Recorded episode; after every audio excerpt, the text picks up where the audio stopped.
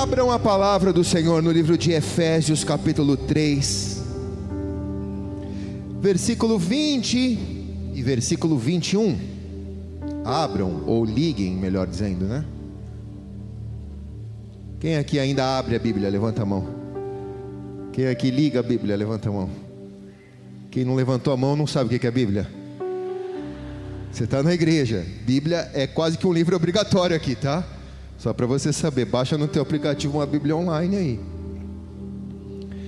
Diz assim o texto: Aquele que é capaz de fazer infinitamente mais do que tudo que pedimos ou pensamos, de acordo com o seu poder que atua em nós, a Ele seja a glória na igreja e em Cristo Jesus por todas as gerações, para todos sempre.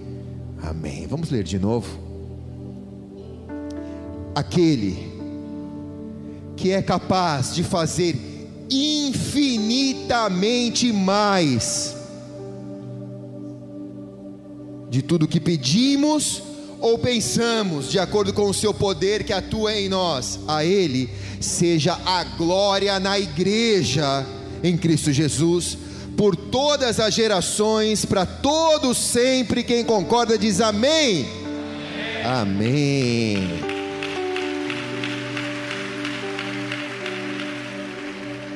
Coloque a mão sobre a palavra ou feche seus olhos.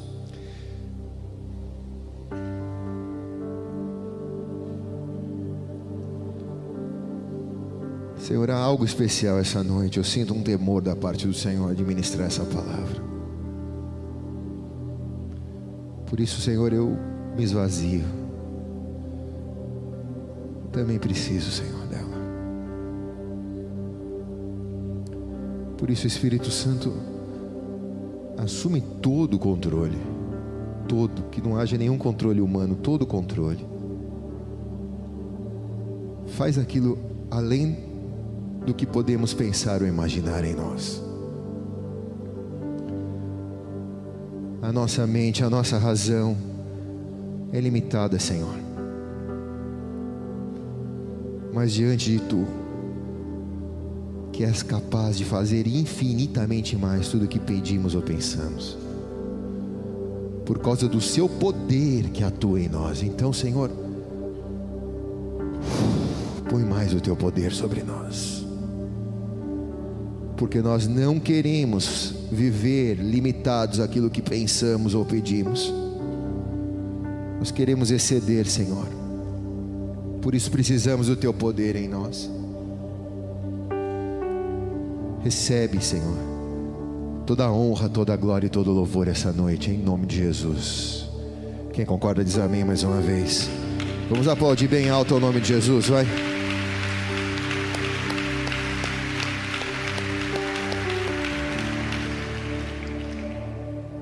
Pense, imagine algo de Deus extraordinário para a sua vida nesse tempo. Algo que você deseja muito, algo que você quer. Pastor, eu gostaria tanto que toda a minha família se convertesse e ocupasse os lugares dessa fileira. Pense nisso agora, então. Gostaria muito que Deus escancarasse uma porta de emprego, uma oportunidade para mim. Gostaria muito de ver o meu filho ou a minha filha ser aprovado nesse exame, nesse teste, nesse Enem, nesse vestibular. Pense algo extraordinário, algo assim que você entende que se Deus pudesse te ouvir e fazer por você, seria o maior presente no dia de hoje. Quem aqui conseguiu pensar alguma coisa? Levante a mão. Bom, quem não pensou, deixou de receber, tá? Porque o bom da história é que o Deus que está aqui, ele disse que tudo que nós podamos, possamos pedir ou pensar, o que ele reservou para você e para mim, é infinitamente maior.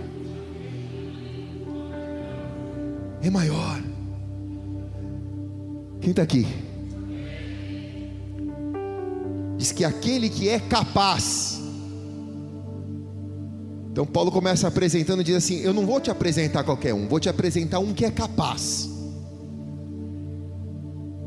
Capacidade Ser capaz significa ter poder, ou quer dizer, ter a virtude da habilidade, ter recurso próprio, ou um estado de mente, diz o dicionário, que através de circunstâncias favoráveis, ou pela permissão de lei ou de costume, uma pessoa que é apta a fazer alguma coisa e ser competente, forte e poderoso. A palavra capaz é isso. Agora, quando você junta, como aqui no texto, infinitamente, alguém que já é capaz, já é chamado de poderoso, porque ele tem a capacidade de resolver, de fazer, de solucionar. Mas a Bíblia apresenta Deus como infinitamente mais, é infinito de capaz, é maior do que nós podemos ou possamos entender. É acima do que é além, é além do que é capaz, é simplesmente fantástico. A Bíblia diz que o Filho de Deus é infinitamente capaz de fazer muito mais do que você pede ou do que você pensa.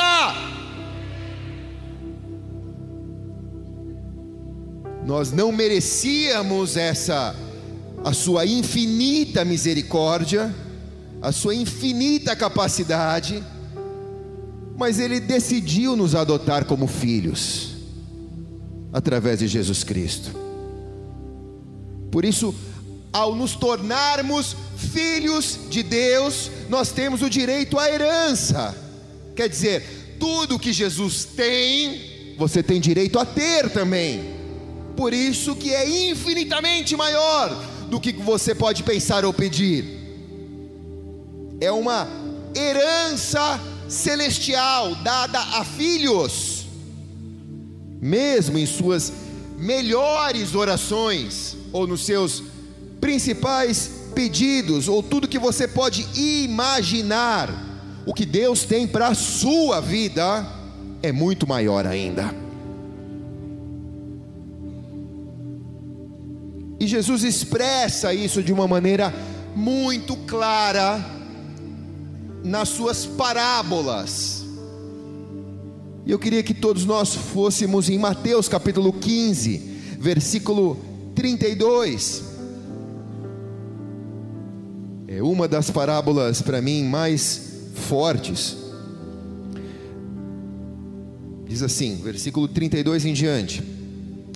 Jesus chamou os seus discípulos e disse: Tenham compaixão dessa multidão já fazem três dias que eles estão comigo e nada têm de comer.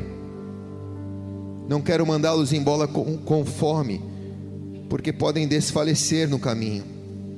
E os seus discípulos responderam: Onde poderíamos encontrar, neste lugar deserto, pão suficiente para alimentar tanta gente? E Jesus perguntou: Quantos pães vocês têm? E eles responderam: Sete, e alguns peixinhos ele ordenou à multidão que se assentasse no chão. Depois de tomar os sete pães e os peixes e dar graça, os partiu e os entregou aos seus discípulos. E os discípulos às multidões. Todos comeram até se fartar, e ajuntaram sete cestos cheios dos pedaços que sobraram. E os que comeram naquele dia foram quatro mil homens, sem contar mulheres e crianças. E havendo despedidos a multidão, Jesus entrou no barco e foi para a região de Magadã. Contexto histórico desse texto que lemos é da segunda multiplicação de pães e peixes. Houve uma primeira e houve essa segunda multiplicação de pães e peixes. Os milagres são muito parecidos, a maneira que Deus ou Jesus operou os milagres são muito parecidos. Alguns teólogos, inclusive, afirmam que foi no mesmo local, ou próximo do local da primeira multiplicação dos pães e dos peixes. Uma multidão ouvia os ensinamentos de Jesus, já faziam três dias que essa multidão ouvia o culto, não comeram nada, os discípulos começaram a ouvir rumores de que todo mundo estava com fome, e a ausência de oportunidade para alimentar aquela multidão. Uma preocupação por parte dos discípulos surge nesse momento do texto, mas algo que chama mais a nossa atenção é que, apesar da situação ser muito parecida, até provavelmente o mesmo lugar da primeira multiplicação dos pães e dos peixes, ainda assim havia incredulidade no coração dos discípulos. Eles já haviam visto o poder de Jesus em multiplicar pães e peixes. Eles já tinham visto que Deus atende o coração dos famintos. Ele provavelmente no mesmo lugar já tinha visto, então eles estavam ali um pouco mais para frente na linha histórica e agora a gente encontra o mesmo cenário. E o que chama mais a nossa atenção é que nenhum dos discípulos disseram: Ei, há três meses atrás o Senhor fez isso daqui aqui, então o Senhor é capaz de fazer de novo. Mas havia tanta incredulidade no coração dos discípulos que o texto bíblico não cita em nenhum momento, nenhuma lembrança do que Jesus havia feito momentos atrás. Então olhe para cá, está me vendo? Quem está aqui diz amém. Você acredita que Deus continua realizando milagres nos dias de hoje? Quem acredita, levante a mão. Só quem acredita. Vou te fazer uma segunda pergunta. Você acredita que Ele quer realizar milagres na sua vida, na sua vida. Eu não só creio que Ele quer realizar milagres na nossa vida, mas eu creio que aquele que fez um dia continua fazendo até hoje, e o que Ele pode fazer na minha vida e na sua vida é muito maior do que você pode imaginar. Por quê? Porque Ele é Pai e Ele ama abençoar você. Então, nessa noite, eu quero te dar o caminho das pedras, para não ser como os discípulos de Jesus, que se colocaram debaixo de um jugo de incredulidade e esqueceram do Deus que fez e que pode fazer de novo. Estou te dando a dica, hein? Fez e pode fazer de novo. Já pega o gancho lá na frente. Pastor, como que eu não me apresento como um, um discípulo incrédulo? Vamos olhar esse texto. E anote os conselhos da parte do, do Senhor para mim e para você nessa noite. Primeiro deles, comece com o que você já tem. Comece com o que você já tem. Versículo 34. Quantos pães você tem? Perguntou Jesus. E eles responderam: Sete. Já, de novo. E eles responderam: Sete. E alguns peixinhos. Então, quem tem sete, já tem alguma coisa. Quem está aqui diz amém, cara? Quem já tem sete é porque Deus já deu sete. Então eles não disseram, nós não temos nada, nós só temos sete. Não, eles disseram, nós temos sete. Então, reconheça hoje, primeira coisa, reconheça hoje que você já é abençoado por Deus. Você já tem sete na mão. Reconheça. Mas, pastor, estou passando por uma situação difícil, estou passando por uma luta, mas reconheça hoje que Deus já te abençoou e que você já tem sete. Quem está aqui diz amém? Podia estar tá muito pior, irmãos. Reconheça. Eu sei que talvez a sua situação seja difícil, mas reconheça que Deus já fez grandes coisas na sua vida.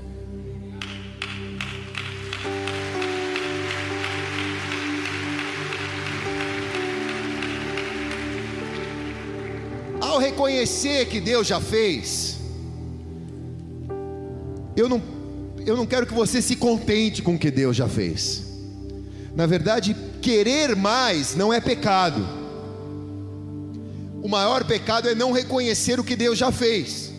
Mas se você já reconhece que Deus fez e você querer que Deus faça mais, não é pecado. Na verdade, o que a palavra nos ensina, o texto nos ensina é termos uma mentalidade de abundância. É muito mais do que querer mais, é querer além do mais, é querer abundantemente mais. Querer mais é o que você consegue pensar, imaginar ou pedir aquele que é capaz, aquele que é infinitamente mais poderoso para fazer o que você pede ou o que você pensa, é além daquilo que é abundante. A escassez, ela é a oposição de uma vida de milagres. A pessoa que enxerga a vida como uma vida escassa, é uma pessoa que não experimenta o que é o milagre. Agora, a abundância, atrai mais abundância de Deus. Então não desconfie que Deus pode fazer infinitamente mais do que você pediu ou pensou. Ele pode. Quem está aqui? Ah, pastor, eu queria tanto que essa pessoa se convertesse. É bom demais se ela se converter. Mas talvez ela se converta e se transforme no maior missionário e comece a pregar o evangelho em outras nações. É abundantemente mais do que ter um encontro com Deus. Quem está aqui diz amém, cara. Ah, eu gostaria tanto que Deus me desse o meu negócio, mas talvez aquele negócio seja só o que você pediu, mas talvez te dê, Deus te dê uma rede de negócios. É muito abundante, é além do que você pediu ou pensou. Quem está aqui, cara? Deus é Deus de coisas grandes. Então abra tua mente nessa noite. Mas primeiro, reconheça o que você tem. Não pense que Deus é o Deus que promove, considerando que você não tem para dar a você, mas Ele só dá àquele que sabe reconhecer que já recebeu da parte dele algo. Conselho número dois: tenha um coração grato diante de Deus. Quando você reconhece que tem sete peixinhos, por exemplo, no versículo 36, depois de tomar sete pães e os peixes, e dar graças, partiu e os entregou aos seus discípulos, e os seus discípulos à multidão. Quer dizer, dar graças é ter gratidão aprender a valorizar, parar de reclamar. Ah, mas podia ser melhor, podia ser melhor, mas se ainda não é, o que Deus já fez, dê graças a Deus, tenha um coração grato diante do Senhor. Sabe por quê, irmãos? Fala ou não falo? A gratidão, ela é um imã que atrai o sobrenatural para a vida das pessoas. Ela é um imã. Pessoas gratas recebem o sobrenatural de Deus. Pessoas ingratas não recebem, mas gratas recebem o sobrenatural de Deus. Se é para ele, aplaude direito. Só está rachando um pouco aqui, gato. Por exemplo, olha aqui, ó, Lucas 17, 15 a 16. Um deles, quando viu que estava curado, voltou louvando a Deus em alta voz, prostrou-se aos pés de Jesus e lhe agradeceu. E este era samaritano. Nesse texto bíblico, Jesus curou dez leprosos. Dez. Só um voltou para agradecer. Só um. O improvável o mais improvável deles, o samaritano, que nem considerado povo de Deus era. Um samaritano cujo povo rivalizava com os judeus. Essa atitude fez com que ele recebesse uma palavra especial de Jesus. Jesus curou os dez, mas só ele voltou, e a parte B do milagre, só ele recebeu. Lê na tua casa. Só ele recebeu a palavra de Jesus. Os outros ficaram com a cura, mas não viveram o que é infinitamente mais o que você pode pedir ou pensar. Só ele voltou. Por quê? Ele só voltou porque ele disse: Cara, eu reconheço que se não fosse esse homem, eu não estaria aqui curado. Então eu vou voltar para agradecê-lo. Sabe, irmãos, isso parece algo tão distante de nós, mas não é. Eu levo meus últimos vinte e poucos anos sendo pastor de igreja. Eu já vi muita gente chegar leproso, ser curado, receber o milagre e ir embora. Não voltar para agradecer. E não precisa agradecer a mim ou a igreja ou a nada, mas agradeça aquele que fez. Porque quem assiste consegue enxergar a ingratidão, quem vive não enxerga. Eu já recebi o meu milagre, já recebi o que eu quero, então eu vou voltar à minha tradicional vida. E Deus, Ele abençoa todas as pessoas, Ele não faz acepção de pessoas mas os gratos, os gratos, eles recebem bênçãos especiais de Deus. Escute isso, pega isso no ar agora. Os gratos recebem bênçãos especiais de Deus.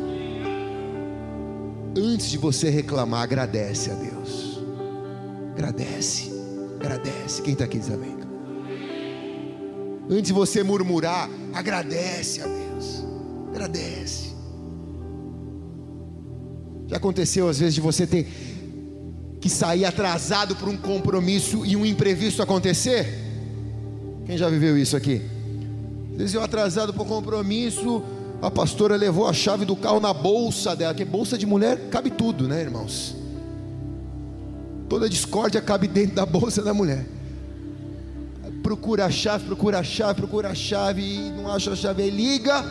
Pô, por acaso tu viu a chave? Ah, tá aqui na minha bolsa, amor. Aí o sangue sobe, né, irmãos? Antes de você murmurar, agradece a Deus. Vai saber. Se você pegasse aquele carro e dirigisse para onde você ia, você não ia sofrer um acidente não ia ter uma, uma avaria no carro, ou não ia colocar sua vida em risco, e Deus está te livrando de algo. Então agradece, chama o Uber e vai feliz evangelizando o motorista. Em tudo dai graças. Quem está aqui diz amém, cara.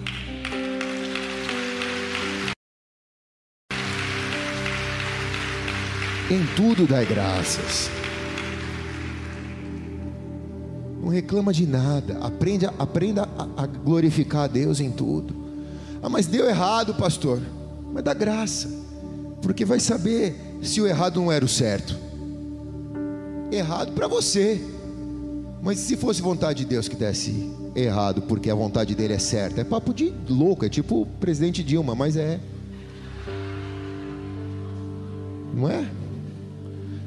Orei tanto para casar com a moça, pastor. Orei com a moça, mas pô, queria tanto, mas não deu certo. Vai saber se Deus não está te livrando da maior maldição da sua vida. Você ia casar com, com a macumba em pessoa, irmãos. Eu não posso falar isso, mas é, às vezes é um livramento da parte de Deus. E lá na frente Deus vai te abençoar. Com a rainha Esther. Você queria casar com a Vasti, Deus vai te dar a Esther. Quem está aqui? Então glorifica a Deus. Em tudo há um propósito. E quem tem um coração grato, recebe bênçãos especiais de Deus. As bênçãos tradicionais, todo mundo que vem e que serve a Deus e que vem na igreja recebe. Mas bênção especial só recebe quem é grato tipo um mimo de Deus. Número 3. Receba seu milagre em abundância. Quando Deus abre a janela dos céus, Ele não abre em conta-gotas, é uma chuva torrencial. Quando Deus decide abençoar os seus filhos, é de uma maneira abundante. Versículo 37: Todos comeram até se fartar, e ajuntaram sete, quantos? Che, cestos cheios de pedaços que sobraram. Presta atenção, irmãos. Você já comeu até se fartar? Levanta a mão. Fábio Júnior, comeu? Até se fartar. Pensa assim: comi tudo, pastor, não cabe mais nada. Tô farto. Aí tu olha, tem mais sete panelas de feijoada. Não é uma, não, é mais sete. Quem está aqui, irmãos? É muito além do que você pode suportar. É assim, eu penso nisso, mas Deus me dá. Eu pensei, pô, Deus, eu queria só um carrinho para dar carona para os irmãos. Deus te dá uma frota de carro. É um, é negócio sobrenatural. Quem está aqui, irmãos? É abundante quando Deus derrama. Deus faz de maneira abundante para que a glória nunca seja sua, para que você diga: Meu, eu nunca ia conseguir isso. Eu tenho certeza que foi Deus que fez, porque é de maneira abundante.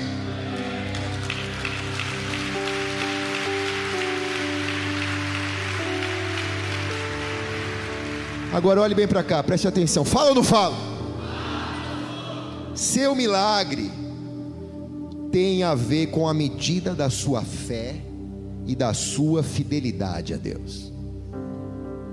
A gente não fica apertando aqui, esticando o chiclete para falar de dízimo e oferta aqui na igreja, porque a gente crê que é de acordo com a tua fé e com a tua fidelidade. Mas o, o seu milagre financeiro só pode ser medido de acordo com a sua fé e com a sua fidelidade. O seu milagre emocional é medido de acordo com a sua fé e com a sua fidelidade. O seu milagre sentimental, quem aqui é solteiro, levante a mão bem alto. Levanta rápido, antes que você fique 30 anos encalhado. Amém. Você, se você tiver fé e fidelidade, é uma régua. Fé e fidelidade, altura e comprimento, fé e fidelidade de acordo com a tua fé e com a tua fidelidade, o teu varão e a tua varoa vai, vai ser medido. Se você for super fiel e ter uma super fé, Deus vai te dar uma pessoa à tua altura e à tua medida. Agora, se você for miserável, você vai ser uma pessoa miserável em fé e fidelidade. Porque Deus só junta as pessoas da mesma altura. Quem está aqui diz amém, irmãos.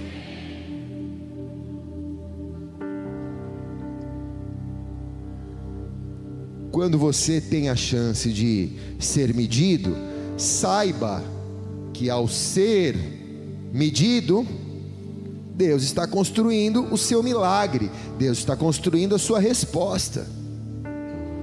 Mateus 9, 29.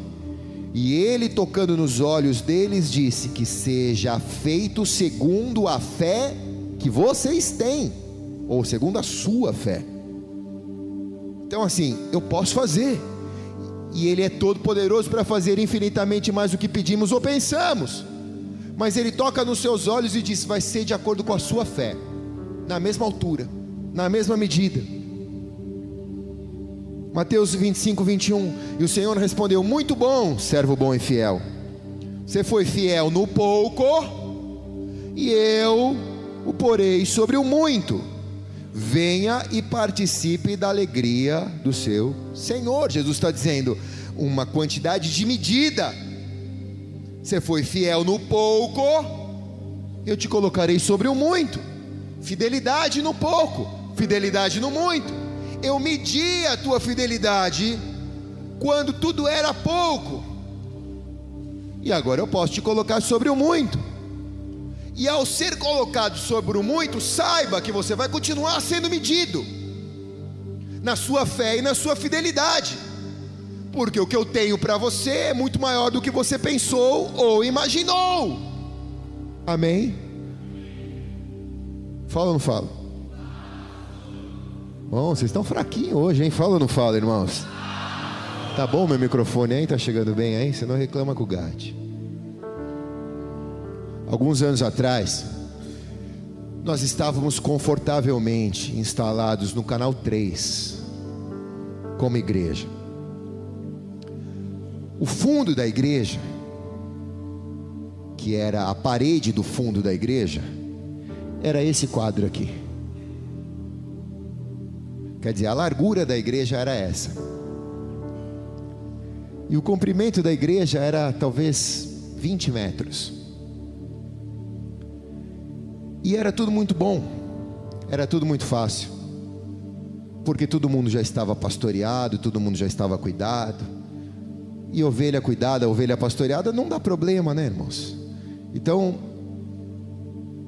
a gente podia ficar ali para o resto da vida, se até Jesus voltar. Mas Ele nos mediu no pouco, Ele mediu a nossa fé e a nossa fidelidade no pouco. Então ele disse: Eu vou colocar vocês sobre o muito. E um dia ele me falou: Se você quiser ficar aqui, eu vou te abençoar. E vou respeitar a sua decisão. O Espírito Santo me disse, num tempo de oração. Mas ele me disse, e aí ele abriu a minha visão e me mostrou as centenas de almas que precisam ser alcançadas. Da mesma maneira que vocês foram usados para esses poucos, se você permitir, eu posso te usar para estes muitos. Você está aqui hoje.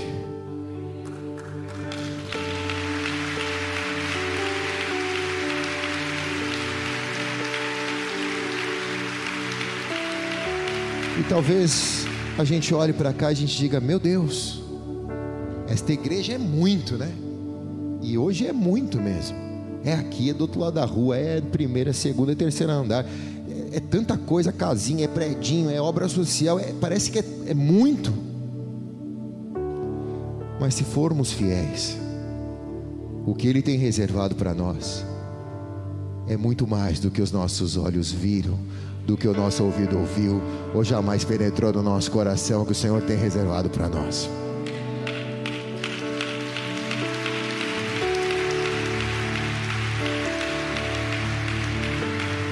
Então dizemos ao Senhor: somos gratos, Senhor, por tudo que o Senhor fez.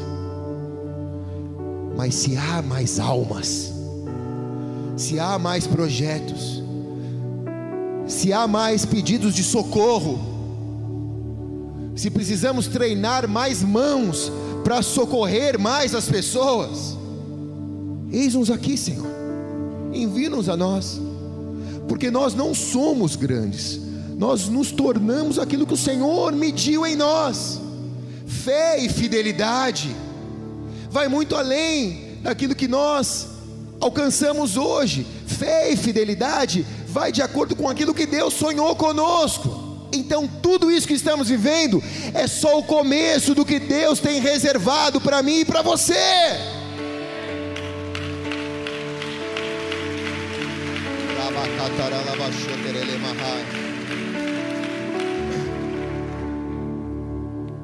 Confie na provisão sobrenatural de Deus. Na natural você já tem, mas confie na sobrenatural de Deus. O mesmo Deus que já fez vai continuar fazendo milagres na sua vida. Nessa noite, vença todo tipo de ansiedade, toda preocupação. Coloque isso no pé da cruz, deixe que Deus está cuidando das coisas. O que Ele já reservou para você vai te surpreender.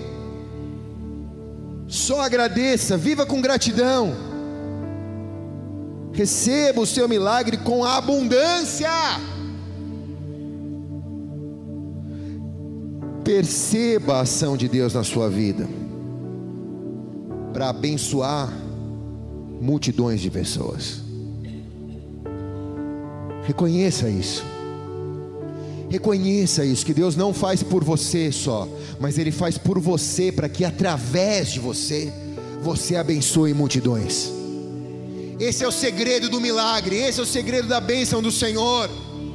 Porque nós não participamos de uma competição para ver quem é mais abençoado na igreja, não.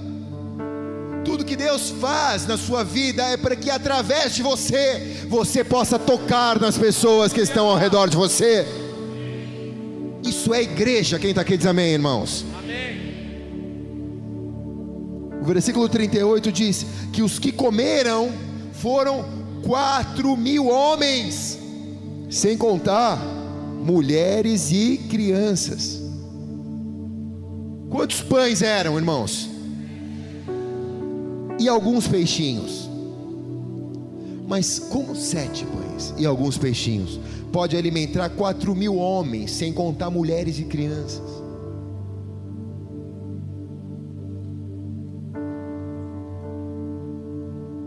Porque aqueles homens que deram os pães e que deram os peixes, ou na, na, primeira multiplicação, o menino que deu os pães e que deu os peixes, nem nome ele tem. Ele é o menino dos pães e dos peixes. Aqui nem cita de onde vieram os pães e dos peixes, talvez estava na bolsa dos discípulos os pães e os peixes. Mas quem deu, viu que o ato de dar tocou quatro mil pessoas. Se ele tivesse retido, ele saciaria a sua fome, mas o milagre não tocaria as quatro mil pessoas. O que Deus quer fazer na sua vida vai muito além de te abençoar para saciar a sua fome ou a sua sede, mas o que Deus quer fazer na sua vida é para que através de você uma multidão seja alcançada pelo milagre do Senhor. Receba isso em nome de Jesus.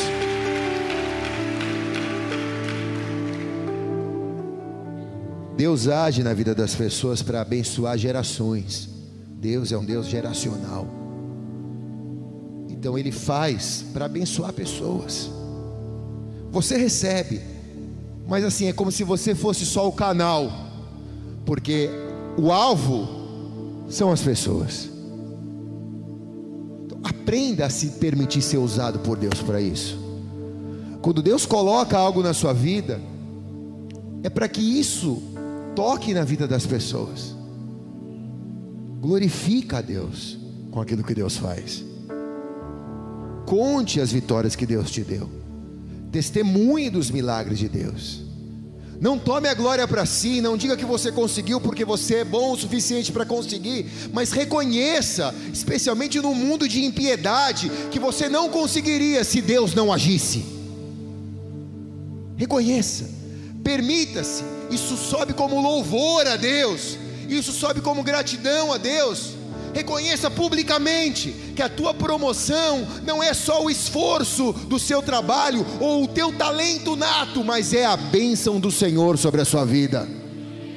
Reconheça, sem religiosidade, sem coisa evangélica, mas reconheça que o seu pão pode tocar quatro mil pessoas. Quem está aqui diz amém. Gênesis 50, versículo 20. Vocês planejaram mal contra mim, mas Deus o tornou bem, para que hoje fosse preservada a vida de muitos. Até quando o mal é planejado contra você, por causa dessa bênção, da bênção desta noite, da bênção abundante do milagre de Deus, até quando o mal é planejado contra você, Deus transforma o mal em bem. Deus transforma o mal em bem para preservar a vida de muitos. Então, mesmo quando você acha que armaram algo, que algo deu errado, que uma maldade foi planejada, saiba, saiba, nunca se esqueça disso. Mal nenhum virá sobre a tenda de um justo mal nenhum virá.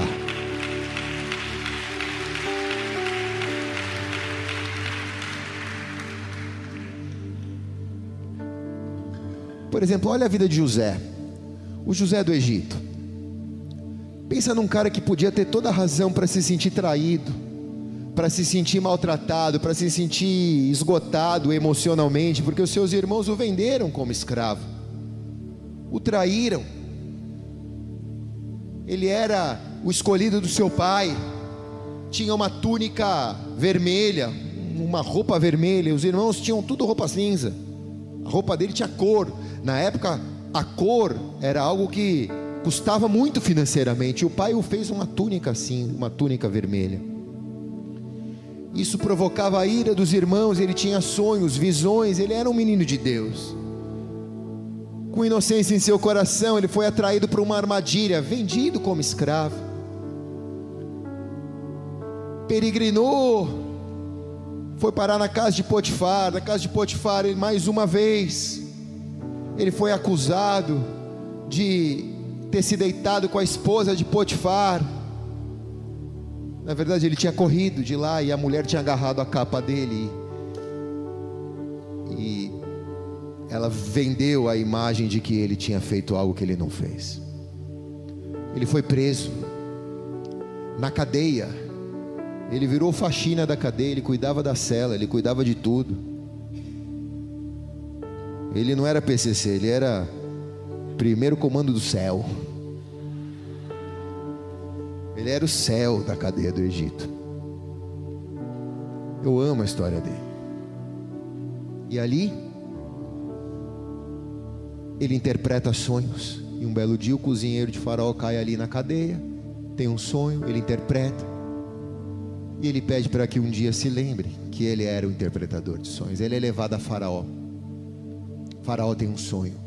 Ele interpreta o sonho de Faraó. Nenhum mago Magia nenhuma tinha poder para interpretar aquele sonho, porque Deus havia dado aquele sonho a Faraó.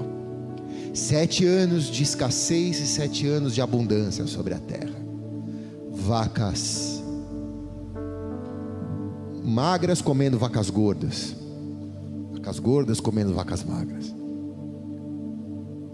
E a mensagem para Faraó é: guarde nesses sete anos tudo que você puder nos celeiros, porque haverá uma fome sobre a face da terra e o mundo inteiro virá ao Egito para comprar alimento. Quer dizer, o Egito ia se transformar na maior potência da época, a China dos dias atuais, os Estados Unidos dos dias atuais. O Faraó crê no sonho dele e dá um anel de autoridade para ele. Depois de Faraó, quem mandava era ele. Ele começa a encher os celeiros. A fome vem depois dos sete anos. Junto com a fome vem todas as nações comprar comida. O Egito enriqueceu.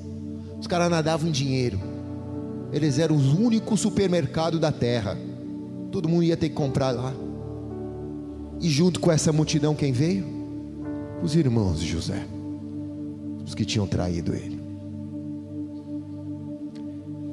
Ele reconhece que toda a prosperidade que Deus havia dado através dele era para abençoar uma multidão de pessoas, inclusive os seus irmãos que o haviam traído, então ele perdoa os seus irmãos. A história é longa. Traz o seu pai para o Egito, então aí que a gente vê Israel vindo ao Egito, depois a gente vê, depois de muitos anos, Moisés tirando Israel do Egito, mas de onde veio? Veio aí.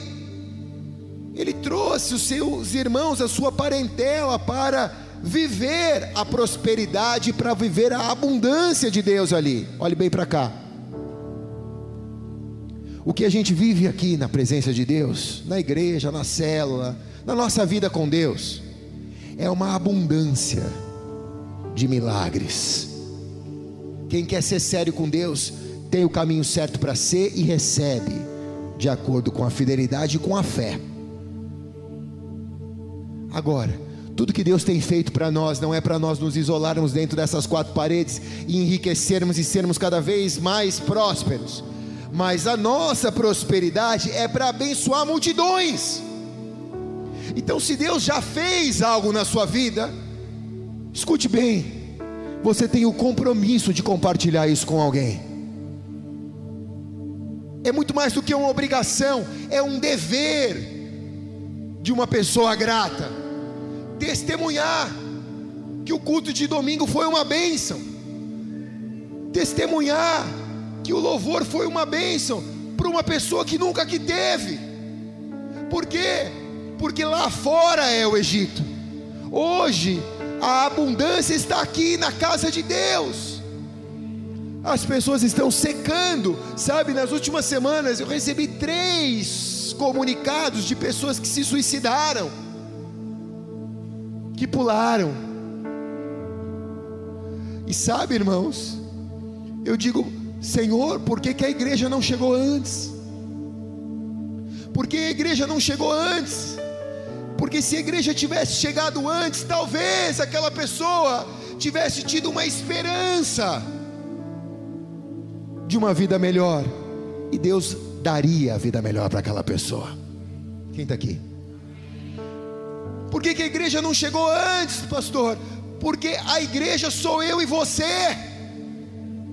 Porque talvez eu não morasse no prédio que a pessoa pulou, mas você sim. E talvez você tenha encontrado com aquela pessoa no elevador. E Deus até te incomodou para dizer: Nossa, queria só te comentar que domingo foi uma bênção lá na igreja. Se você quiser ir, domingo que vem a gente vai junto. Talvez era tudo que precisava. Quem está aqui? Eu peço ao Senhor, Senhor, não deixa eu me calar. Quando eu for a última instância para salvar alguém, não permita, Senhor, que isso aconteça. No céu a gente vai saber. Mas se a gente entender, nós vamos nos permitir nesta noite abençoar multidões de pessoas. Quem está aqui? Já estou terminando, irmãos. É. O microfone não ficou bom, Gatti. Na verdade, estou terminando porque o microfone está ruim. Só para você se sentir culpado. Está estourando, está rachando, está esquisito. 2 Coríntios capítulo 2, versículo 14 diz: Mas a graça de Deus, que sempre nos faz triunfar em Cristo. Guarde bem essas palavras no seu coração. Elas são palavras do apóstolo Paulo. Elas são fantásticas. Fantásticas grife essa palavra na sua Bíblia. Porque Deus não disse que você vai vencer, que você vai ser abençoado. Diz que Deus vai te fazer triunfar. Triunfar. É muito mais do que ser abençoado. É muito mais do que vencer, triunfar. Quem recebe isso aqui? Levante a mão. Você vai triunfar, disse Jesus. Quem recebe diz amém.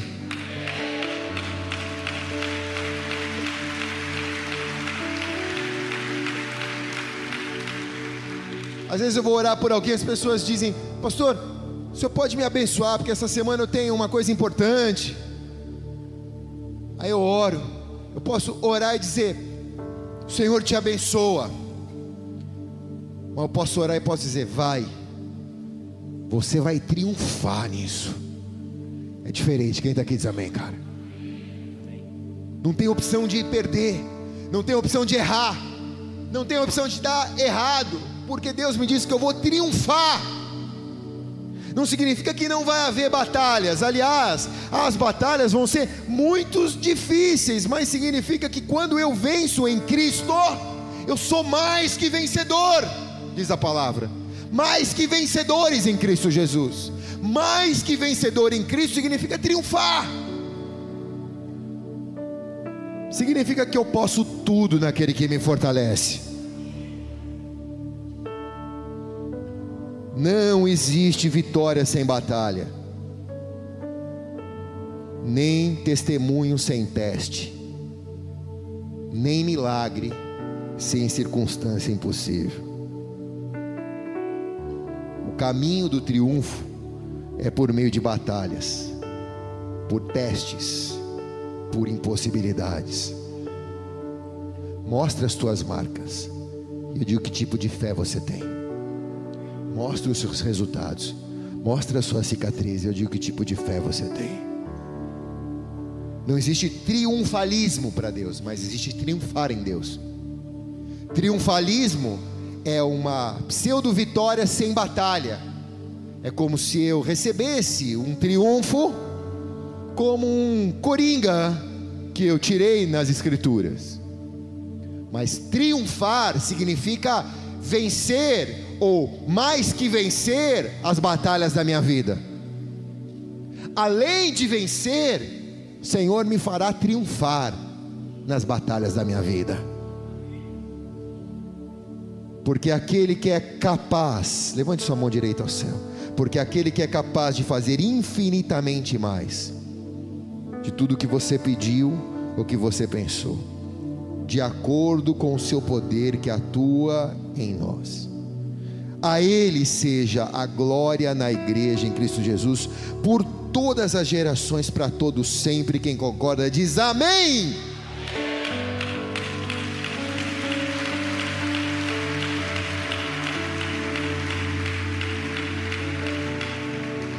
Nós cantamos essa canção maravilhosa,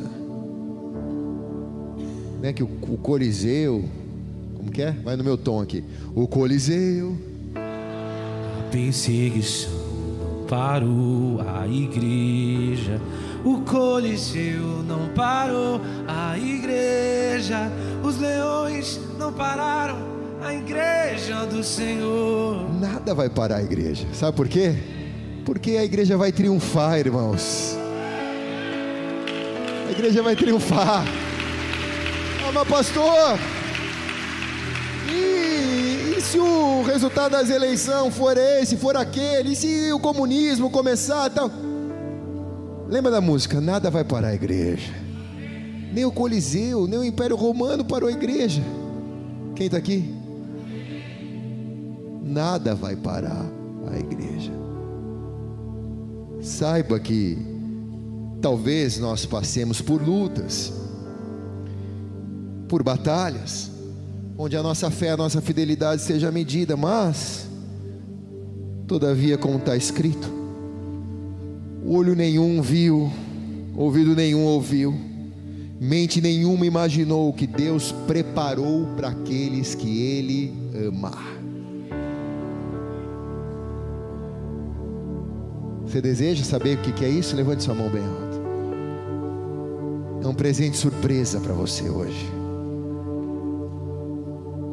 Receba nessa noite, na sua vida, isso.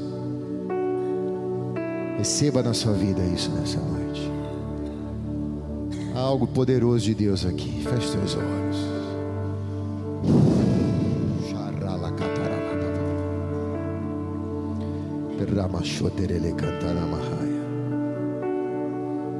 Comece com o que você já tem. Agradeça a Deus porque até aqui te ajudou o Senhor Ebenezer. Até aqui te ajudou o Senhor. Nessa noite, receba um coração grato. Tenha um coração grato diante de Deus. Agradeça a Ele. Se abra para receber um milagre em abundância. Eu pensei nisso, Senhor, mas o Senhor pode fazer mais. O Senhor pode fazer o que o Senhor quer. Eu estou com fome, o Senhor pode me fartar, mas o Senhor pode me dar sete cestos cheios de pedaços que sobraram. Porque os pedaços que sobraram, Senhor, não vão ser armazenados em mim, mas os pedaços que sobraram eu vou usar para abençoar uma multidão de pessoas. Se o Senhor me der, eu vou abençoar quatro mil pessoas pelo menos. Se o Senhor fizer, eu farei para quatro mil pessoas pelo menos.